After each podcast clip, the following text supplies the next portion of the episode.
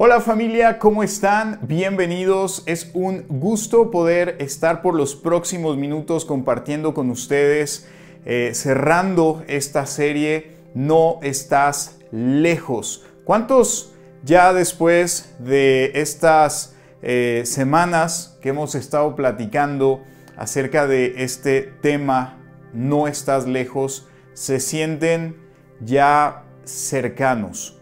¿Cuántos... Eh, rompieron esa idea de que Dios está como a 100 mil años luz y nosotros estamos aquí. ¿Cuántos hoy pueden decir estoy cerca? ¿Verdad que ha cambiado nuestra perspectiva? Definitivamente ha sido una serie muy, muy interesante. Sé que lo que viene va a complementar mucho lo que hemos estado platicando. Yo he disfrutado bastante de esta serie y quiero preguntarte algo y si puedes utiliza los comentarios. ¿A cuántos les gusta el olor a nuevo? ¿Les, gusta ese olor? Cuando uno compra ropa, eh, ese olor a nuevo es increíble, ¿no es cierto? Como dices, ah, no quisiera ni usarla porque sé que después de la segunda lavada ya no va a ser lo mismo. ¿Cuántos han tenido eh, la oportunidad de comprar un auto eh, nuevo y ese olor que sale de ese auto por eh, los primeros meses, inclusive a veces dura un poco más, pero es increíble el poder tener ese olor a algo nuevo cuando posiblemente renuevas alguna área de tu casa o toda tu casa, hay ese olor a nuevo, ¿no es verdad? Y, como que lo disfrutamos. De hecho, ¿saben? Les voy a confesar un olor que a mí me encanta, es el olor de los libros. Eh, eh, cuando estás eh, abriendo ese libro, quitándole ese plástico, el plástico tiene un olor increíble, pero eh, cuando abres el libro definitivamente tienen un olor muy peculiar y a mí me encanta ese olor, pero todo lo que sea nuevo, yo creo que a la mayoría nos encantan esos olores. Por eso hoy voy a platicarte acerca de este tema que he titulado Hueles a nuevo. Así que dile al que tienes a tu lado ahí en la sala de tu casa o si estás en tu cama, donde quiera que te encuentres, dile al que tienes al lado. Es más, si estás en el baño, grítale al que tienes afuera, eh, algún familiar, y, dile a tus hijos, no sé quién esté afuera del baño, y grítale, hey, hueles a nuevo. Quizá él no te va a decir lo mismo, eh, pero grítale, hueles a nuevo. Y definitivamente es algo que, que nos encanta. Yo sé que a lo mejor vas a decir, Gerardo, tengo 125 años y me dices que huelo a nuevo. ¿Estás loco? ¿Qué te pasa? Pues quiero que vayamos rápidamente a Juan 3.1. Vamos a hablar acerca de este tema que a veces nos preguntamos mucho qué es lo que está sucediendo, qué es lo que está pasando aquí y cómo es que llegamos a este punto de eh, que explica Jesús a Nicodemo. Dice, había entre los fariseos un dirigente de los judíos llamado Nicodemo este fue de noche a visitar a Jesús. Mira, detalle importante, él era eh, un fariseo. Un fariseo básicamente era una persona que conocía la ley, la ley de Moisés, eh, conocía todos los estatutos que te puedas imaginar. Y ellos lo que hacían era prácticamente observar a todo el mundo y señalar dónde estaban fallando buen trabajo tenían, ¿no es cierto? Yo sé que algunos acá pueden decir, hey, yo conozco a alguien este, que se dedica a eso. Eh, yo ahí estoy viendo a alguien que está diciendo, mi suegra hace eso. Pero normalmente eh, podemos encontrar muchas personas a nuestro alrededor que pareciera que les pagan por observarnos, por estar ahí vigilándonos qué hacemos y qué no hacemos. Es justamente lo que los fariseos hacían. Entonces ellos conocían todo eso y básicamente ellos no les importaba qué es lo que pasaba internamente, solo les importaba eh, lo que estuviera de manera externa.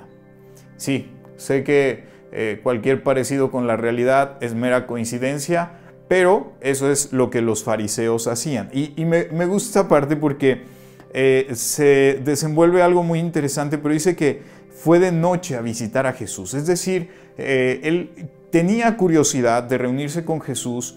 Él era un fariseo, sabemos y leemos en la Biblia que muchos de ellos estaban en contra de Jesús. Después, más adelante, cuando hay una reunión de fariseos, eh, Nicodemo defiende a Jesús. En el, en el, capítulo 7 puedes encontrar esa parte, casi al final de, ese capítulo. Pero eh, sucede ahí algo interesante. Él viene de noche, es decir, como que no quería que, la multitud se enterara de que un fariseo estaba visitando a Jesús.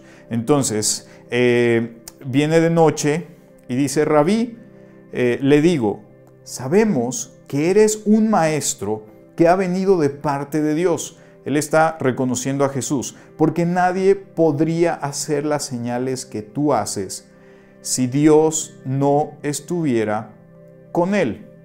Esto es interesante, porque esto que está diciendo un fariseo no es cualquier declaración. Recuerda que todos estos fariseos estaban eh, atacando lo que Jesús hacía. Si Jesús se levantaba, ¿por qué se levantó de este lado? Eh, ¿Por qué se sentó ahí Jesús? ¿Por qué está visitando a esta persona? Porque todo le estaban criticando a, Jesús, señalando y condenando.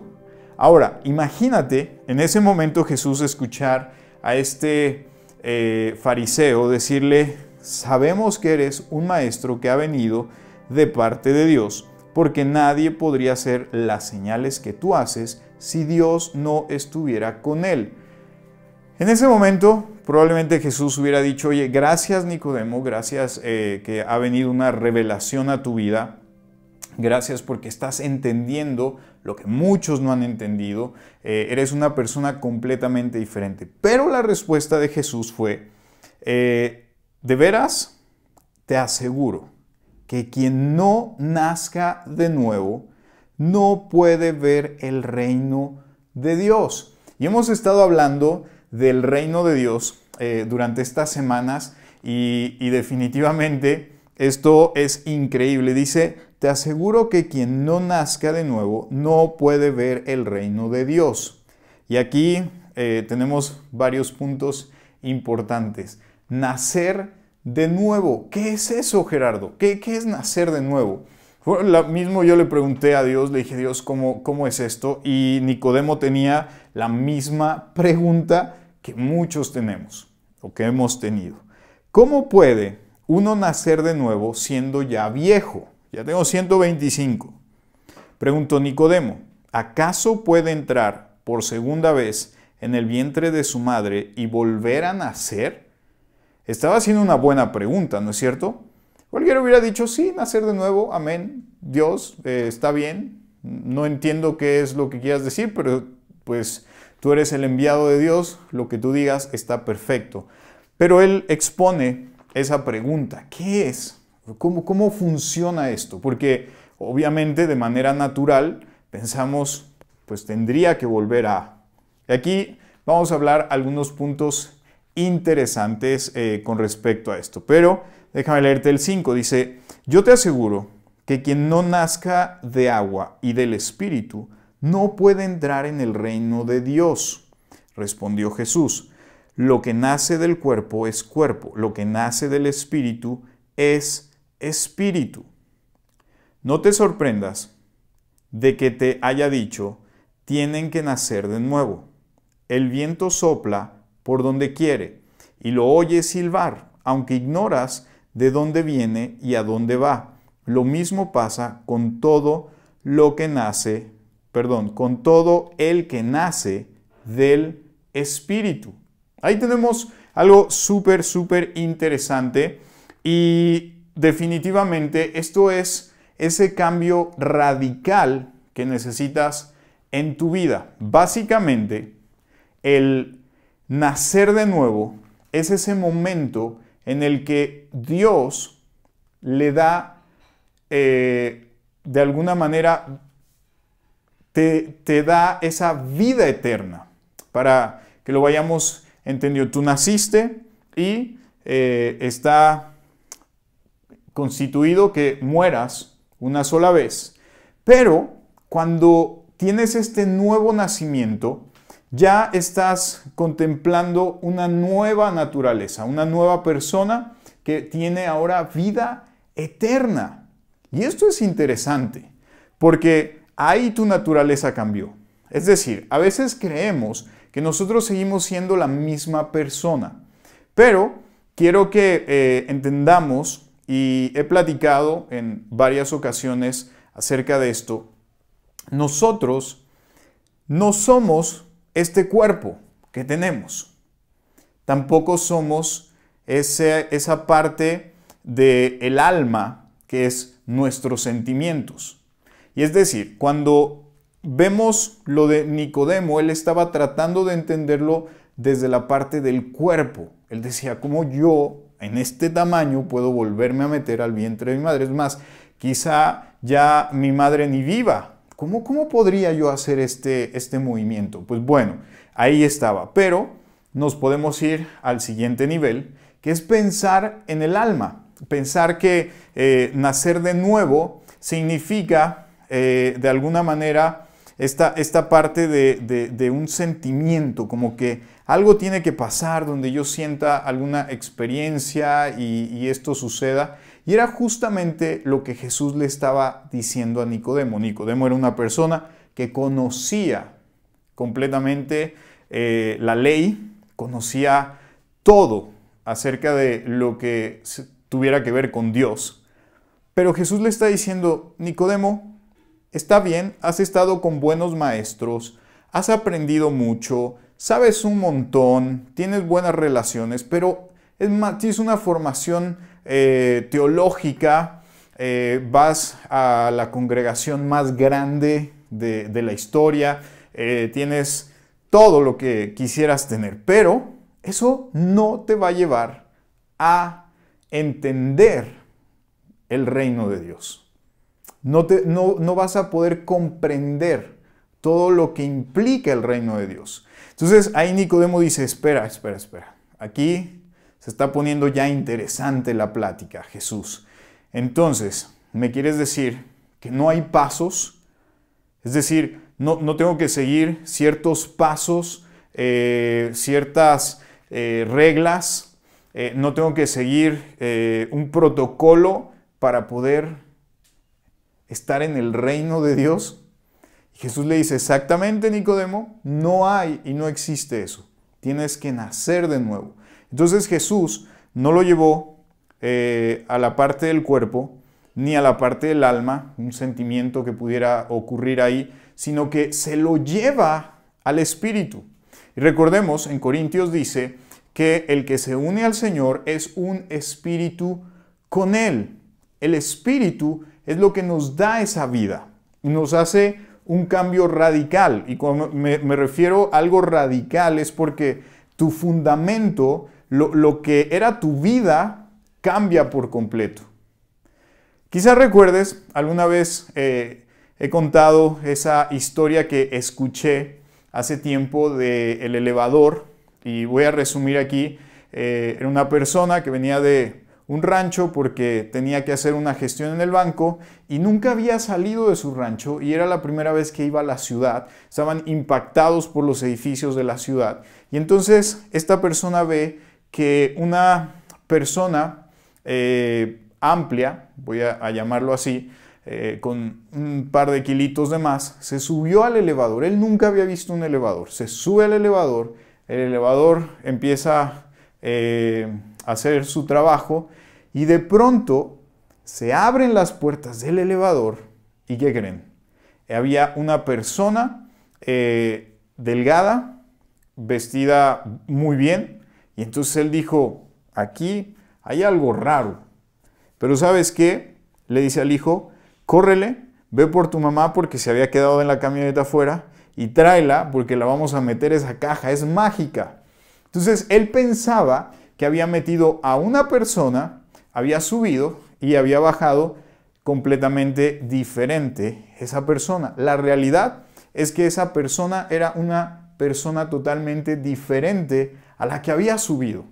Y es justamente, eso es lo que va vas a experimentar cuando entendemos lo que es nacer de nuevo.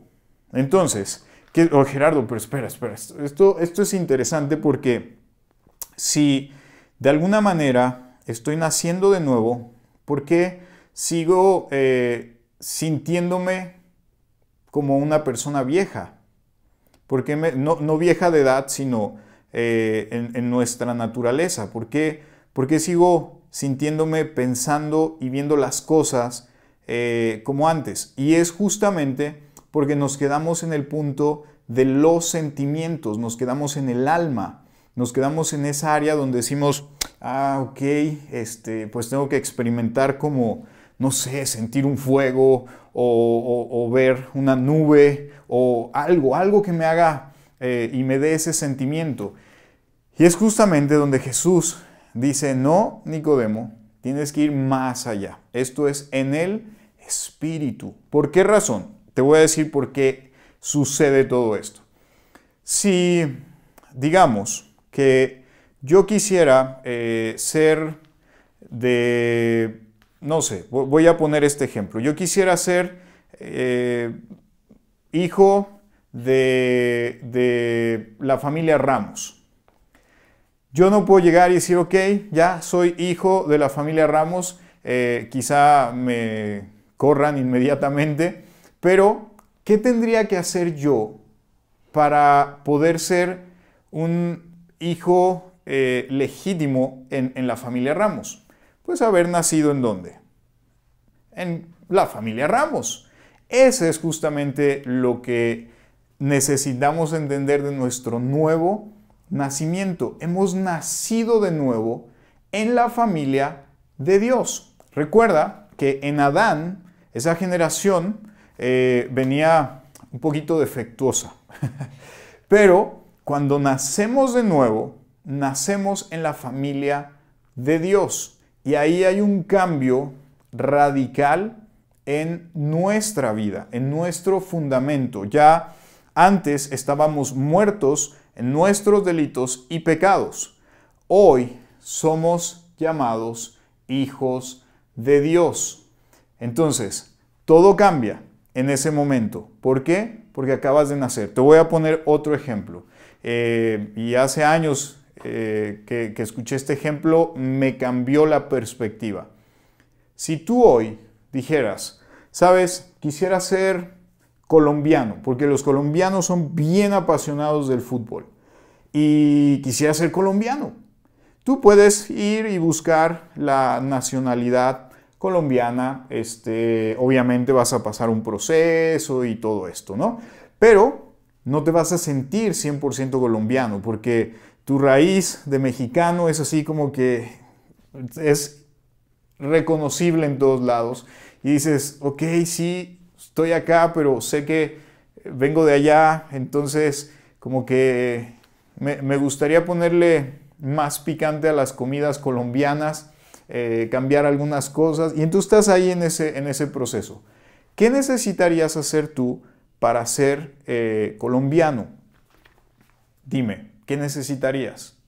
¿Nacer en dónde? En Colombia, ¿no es cierto?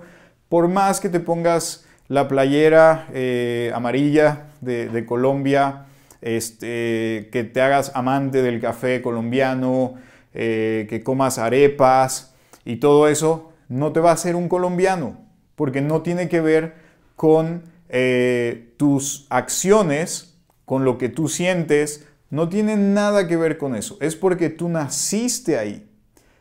Es como decir, yo soy mexicano porque como chile. Y voy a comer más chile para ser más mexicano. Vas a decir, qué ridículo, ya naciste en México, eres mexicano aunque no comas chile, aunque, eh, no sé, no te gusten los tacos al pastor, es mexicano, no, no puedes cambiar eso. Es justamente lo que sucede cuando entendemos que hemos nacido de nuevo. Y eso nos da una perspectiva completamente diferente en nuestra vida día a día. Y mira esto. Nicodemo, en el 9, replicó, ¿Cómo es posible que esto suceda? ¿Cómo es posible? Dice, tú eres maestro de Israel y no entiendes estas cosas, respondió Jesús. O sea, le está diciendo Jesús, Nicodemo, eres excelente en conocimiento y no estás entendiendo esto. ¿Qué pasa aquí, Nicodemo? Te aseguro que hablamos de lo que sabemos y damos testimonio de lo que hemos visto personalmente. Pero ustedes no aceptan nuestro testimonio. Si les he hablado de las cosas terrenales y no creen, entonces, ¿cómo van a creer si les hablo de las celestiales? Nadie ha subido jamás al cielo, sino el que descendió del cielo, el Hijo del Hombre. Le estaba diciendo a Nicodemo, Nicodemo, esto es algo en el espíritu, no es algo que veas físicamente, no es algo que sea necesariamente promovido por tus sentimientos, si sentiste bonito, si sentiste eh, como que tenías ganas de llorar, como que... No, no, no, no, no, no, no. Es simplemente que en el espíritu tu naturaleza cambió por completo. Eres una nueva persona. Entonces, vas eh, en términos para ir entendiendo esta parte. Has muerto juntamente con Cristo, eh, Jesús en la cruz, y has resucitado, pero como una persona completamente nueva.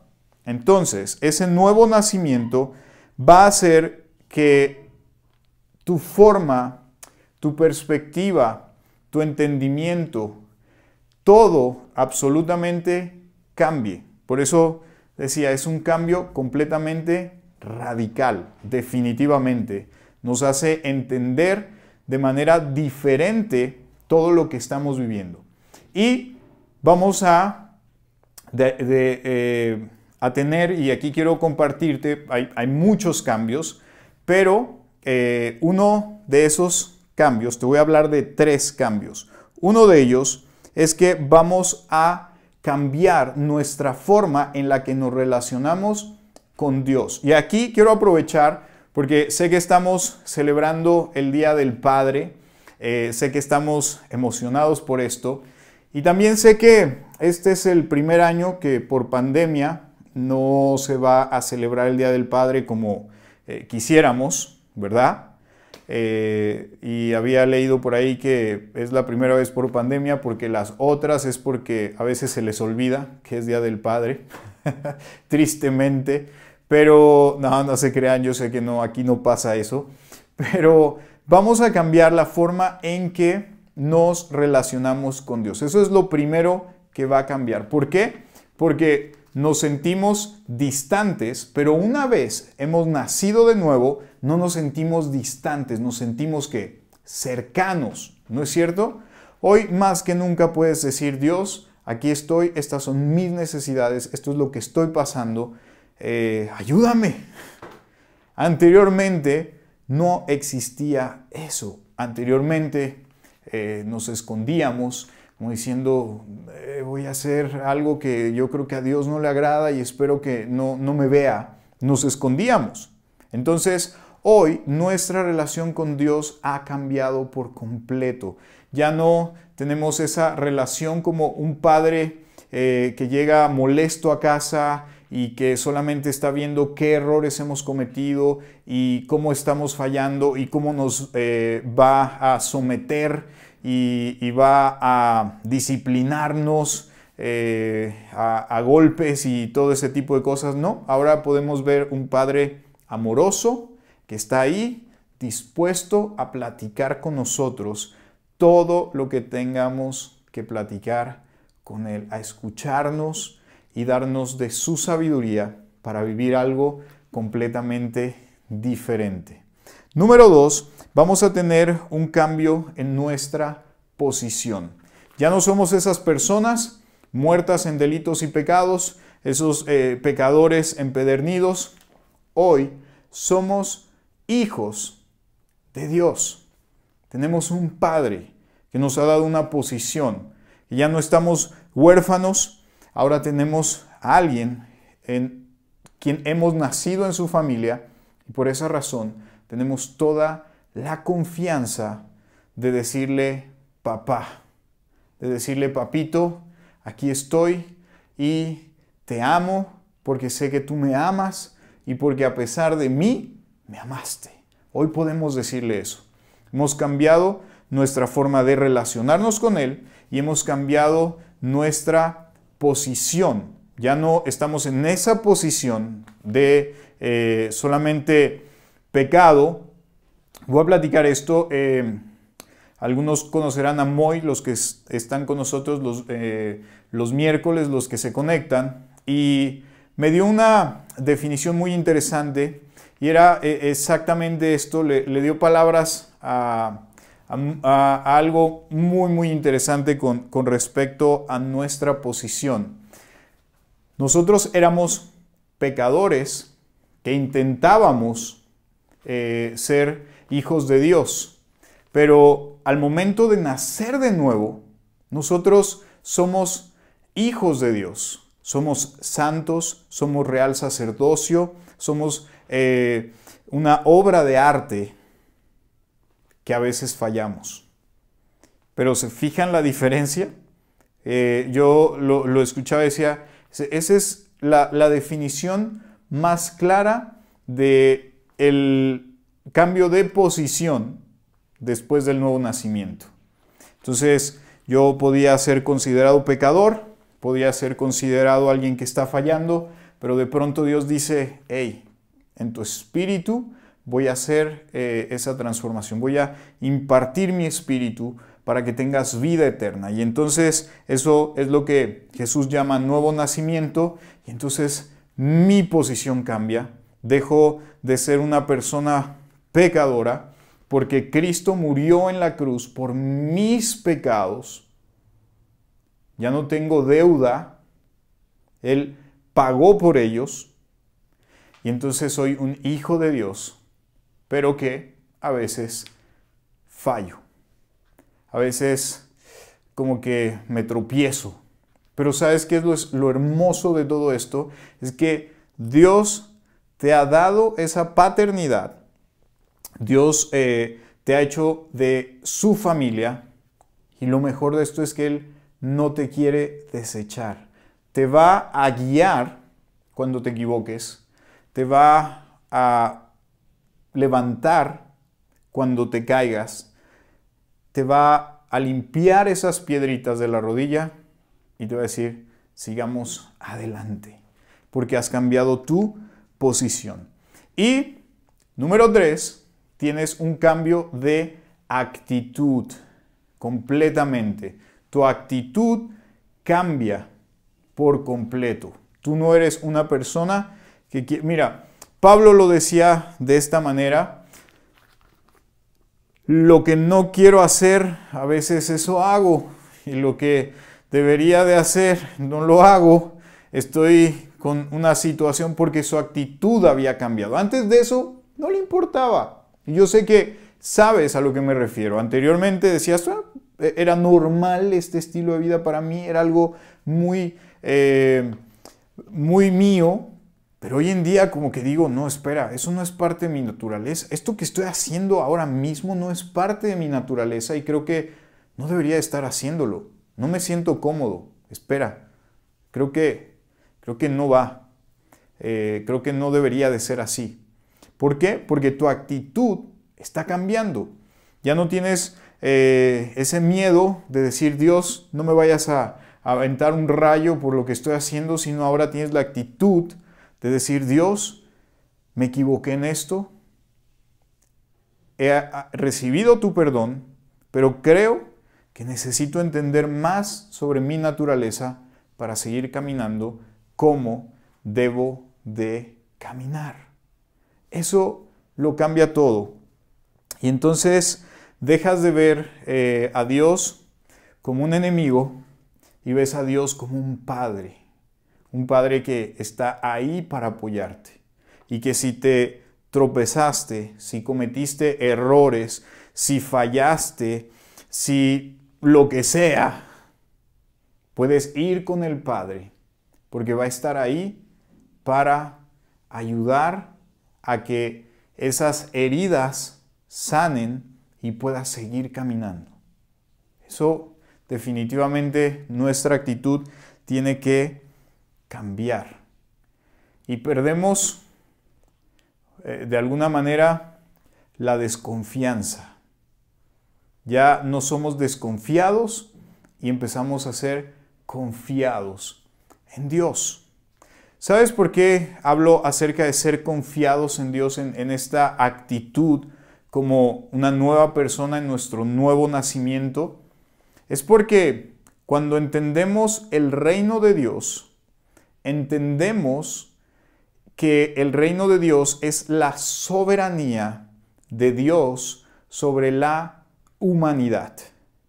Y entonces yo ya no desconfío y ahora confío en todo lo que Él está haciendo, lo que ha hecho y lo que va a hacer en mi vida.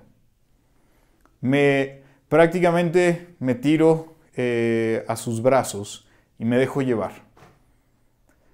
Recuerda cuando quizá eh, te sentías con miedo, te sentías con incertidumbre, cuando tenías esos momentos de desesperación y, sabías que si tenías a papá al lado, no pasaba nada. Era tu superhéroe, ¿no es cierto? Eh, de esa misma manera quizá hoy se sienten tus hijos y de esa misma manera es como debes sentirte tú. El otro día estaba, eh, acababa de dormir eh, en, la sala, me, quedé así dormido un rato y quizá encuentre la foto y la ponga aquí, pero estaba, estaba así dormido y entonces Mateo eh, se acercó, me vio dormido y entonces pasaron dos cosas en, en, dos momentos diferentes. Uno lo tengo en imagen, el otro no, pero eh, él se puso al lado mío y puso la misma pose, no, recuerdo cuál era la pose en que estaba, pero se puso igual a como yo estaba y le pidió a, Johnny que nos tomara una foto. Y entonces después me la enseñó y, yo dije, ¿E, ¿en qué momento fue esto? Se, se, quedó dormido él también y ya me dijo Jonathan, no papá, no se quedó dormido. Él me pidió que te tomara la foto eh, porque te vio dormido. Entonces era así como a manera de, relajo de, de Mateo. Y eso es confianza. Después la confianza aumentó. Me vio dormitar, estaba eh, en no sé qué nivel de sueño, pero de pronto llegó con una almohada que él tiene como en forma de estrella y me pegó en la cabeza. ¡Pah! Y se echó a correr riéndose. Y yo solo moví la cabeza, no sabía qué había pasado, eh, pero ya cuando escuché, ya saben, ves como borroso de pronto y vi que corrió y que la almohada estaba por ahí tirada, dije, ah, ya sé qué fue lo que pasó. Mateo me dio un golpe con esa almohada. Y eso no está documentado, porque si lo hubiera documentado, cuánta maldad en Mateo. Pero eh, definitivamente eso habla de la confianza. Y cuando estaba analizando esas dos acciones, yo decía, Dios, permíteme ser así de confiado contigo. Permíteme, porque el hecho de que puedas llamarlo Padre es porque te está dando esa libertad. Y no, no quiero que confundamos, porque a veces decimos, Gerardo, pero pues a mí me tocó un papá que me golpeaba, me tocó un papá que me maltrataba. Gerardo, yo no conocía a mi papá. Eh, quizá porque murió antes de que tú tuvieras uso de razón, probablemente porque se fue. Y crees que el amor del Padre pueda ser como ese amor que te va a abandonar. Pero realmente estamos lejos de la realidad. El amor de un Padre terrenal puede variar posiblemente, te va a amar, pero muy posiblemente va a variar por tu comportamiento.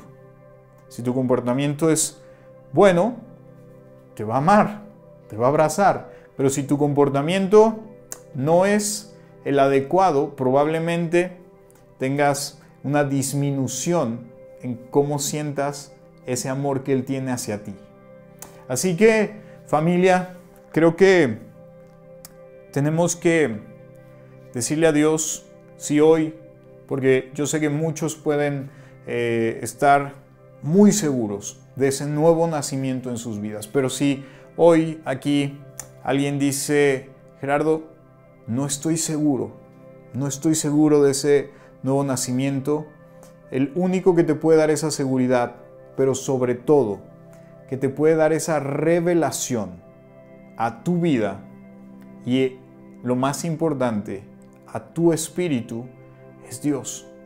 Es con Él con quien tienes que decir, Dios, yo sé que he nacido de nuevo, no lo siento, como que ha habido situaciones que me hacen sentir lejano, como que me hacen sentir eh, lejos de tu reino, como que de pronto quisiera eh, disfrutar todo eso que tú tienes, eh, llegar con esa confianza y abrir el refrigerador y comerme todo lo que hay, porque sé que eres mi Padre y no va a suceder nada. Señor, quisiera entender más todo esto y quisiera tener toda esa confianza no quisiera sentirme alejado, eh, quisiera tener más diálogos contigo. Dios quisiera que esto fuera diferente. Es Él quien te va a dar esa revelación a tu espíritu para que en tu alma puedas experimentarlo y tu cuerpo sea un reflejo de esa relación que tienes con el Padre. Porque lo interesante de esto es que si seguimos leyendo en el 14, hay algunos eh, traductores pusieron estos títulos, porque sabemos que no existe esto, pero me gusta, dice Jesús y el amor del Padre. Y aquí eh, en el 14 dice, como levantó Moisés la serpiente en el desierto, así también tiene que ser levantado el Hijo del Hombre, para que todo el que crea en él tenga vida eterna. Porque tanto amó Dios al mundo que dio a su Hijo unigénito para que todo el que cree en Él no se pierda, sino que tenga vida eterna. Que nadie se pierda, que todos se puedan arrepentir y tengan vida eterna. Así que familia, me gustaría que tomásemos unos minutos de reflexión eh, unos minutos para meditar en este amor del Padre, en este amor que es inigualable, que ni el mejor papá del mundo puede compararse. Es el amor de tu Padre, el Padre que te ha dado vida eterna, que te ha amado a pesar de todos los errores que puedas enumerar, de todas las barbaridades que puedas eh, decir de todo lo que tú crees que te tiene alejado, Él te abraza, Él te disfruta, Él te ama. Es que Dios, te doy gracias en esta tarde por la vida de cada uno de los que estamos acá conectados, de los que no pudieron conectarse y quizá vean esto en grabación, de cada uno de nuestros amigos que están acá eh, invitados por primera vez. Y Dios quiero pedirte que seas tú, Señor, el que revele a la vida de cada uno de los que están hoy acá escuchando esta palabra, de cada uno de nosotros, Señor, que tú reveles esa convicción a nuestro espíritu. Señor, que somos personas nuevas, que somos gente nueva y que tenemos, Señor, tu naturaleza, que hemos cambiado nuestra posición, Señor, que ya no somos las mismas personas, que hoy podemos tener esa confianza de llamarte Padre. Y te pido, Señor, por cada uno de los papás de comunidad, Te pido que tú sigas dando sabiduría a cada uno de ellos, que sigas impartiendo, Señor, ese conocimiento. Sé que no hay un manual específico que nos diga cada situación, eh, cómo se maneja cada... Pero Señor, en medio de esos errores o podríamos llamarlos horrores que a veces cometemos, Señor, guíanos para cada día ser padres amorosos y que podamos parecernos más a ti, Dios. En el nombre de Jesús. Amén.